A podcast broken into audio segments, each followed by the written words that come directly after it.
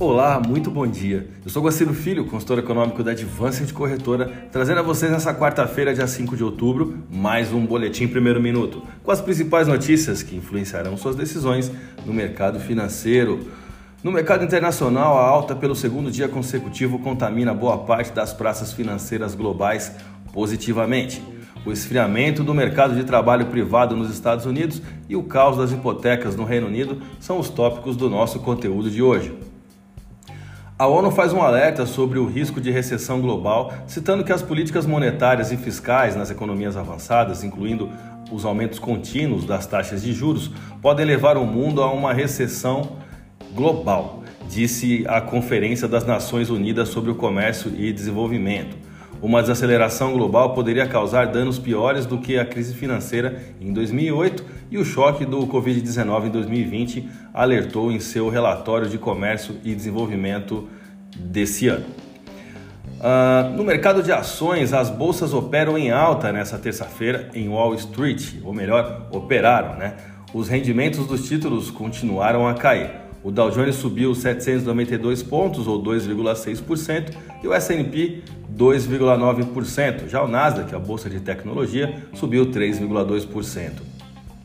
O sentimento melhorou nas duas últimas sessões, já que os rendimentos do Tesouro de 10 anos caíram.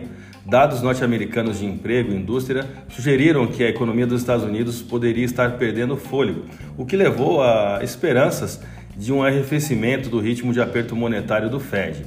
Na Europa, há temores crescentes de um colapso do mercado imobiliário no Reino Unido, depois que uma série de cortes de impostos anunciados pelo governo aumentou as expectativas das taxas de juros, elevando as taxas de empréstimos para compradores de casas. Vários bancos suspenderam os negócios de hipotecas é, para novos clientes e muitos já voltaram ao mercado com taxas significativamente mais altas.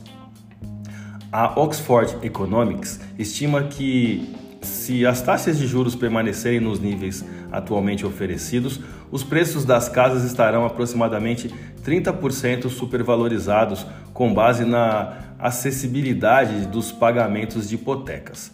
No cenário doméstico, o risco Brasil tem forte queda após o primeiro turno das eleições, devido à ampla percepção de redução de riscos fiscais na esteira de resultados mais apertado né, do que o esperado na primeira rodada das eleições presidenciais. Eu comentei sobre isso no boletim de ontem. Apesar de corrigir um pouco na abertura dos negócios, o que consideramos um simples, simples, ajuste técnico, o dólar voltou a devolver as perdas iniciais e passou a oscilar entre a estabilidade e a alta frente ao real durante a tarde desta última terça-feira. Especialistas têm dito que o mercado de câmbio doméstico pode começar a ficar mais sensível ao noticiário político. No geral, os ativos brasileiros mantêm sua atratividade, estendendo seus ganhos, amparados por um bom humor vindo do exterior e o resultado das eleições em que, no segundo turno, né, a percepção do, dos mercados é de que a finalização, onde é, o Bolsonaro, apesar de ter ficado em segundo lugar, ele saiu vencedor é, e entra com uma certa vantagem para esse segundo turno. Eu pergunto para vocês: estaria o mercado favorável à reeleição do atual presidente? Me permita explicar melhor essa percepção do mercado internacional em relação a esse tema. Em síntese, existe um instrumento que é considerado como uma âncora para as contas públicas chamado teto de gastos, onde o candidato do PT disse diversas vezes que, se eleito, abandonaria a regra do teto de gastos, e aqui está o ponto que pode atrair capital estrangeiro ao Brasil ou expulsá-lo. No geral, a economia brasileira vai respondendo bem aos turbulentos movimentos macroeconômicos. Robin Brooks, economista-chefe do Instituto de Finanças Internacionais, disse que, abre aspas, a história não contada de 2022 é o Brasil ressurgente, fecha aspas, citando um momento do país no qual encontra um belo suporte de equilíbrio e impulso diante de um cenário projetado de alta das commodities. A alta do dólar aqui, ocorrida na parte da manhã, vinha na contramão da queda de mais de 1% do índice de moeda norte-americana frente a uma cesta de pares fortes. Eu estou me referindo aqui ao índice DXY no exterior, onde o clima era de forte apetite a risco. Vamos aos gráficos, eu vou começar pelo dólar. Esse doji no candle diário pode estar indicando mais do que uma mera indefinição na tendência, como também um ajuste técnico, após sofrer a maior queda desde 2018 na segunda-feira. Na taxa spot de 5, 10, 17, temos o ponto de equilíbrio da média móvel dos 200 períodos, no qual classificamos como o principal suporte no momento. Já olhando para as resistências, temos velhas conhecidas taxas spot de 5,2141 e 5,2425.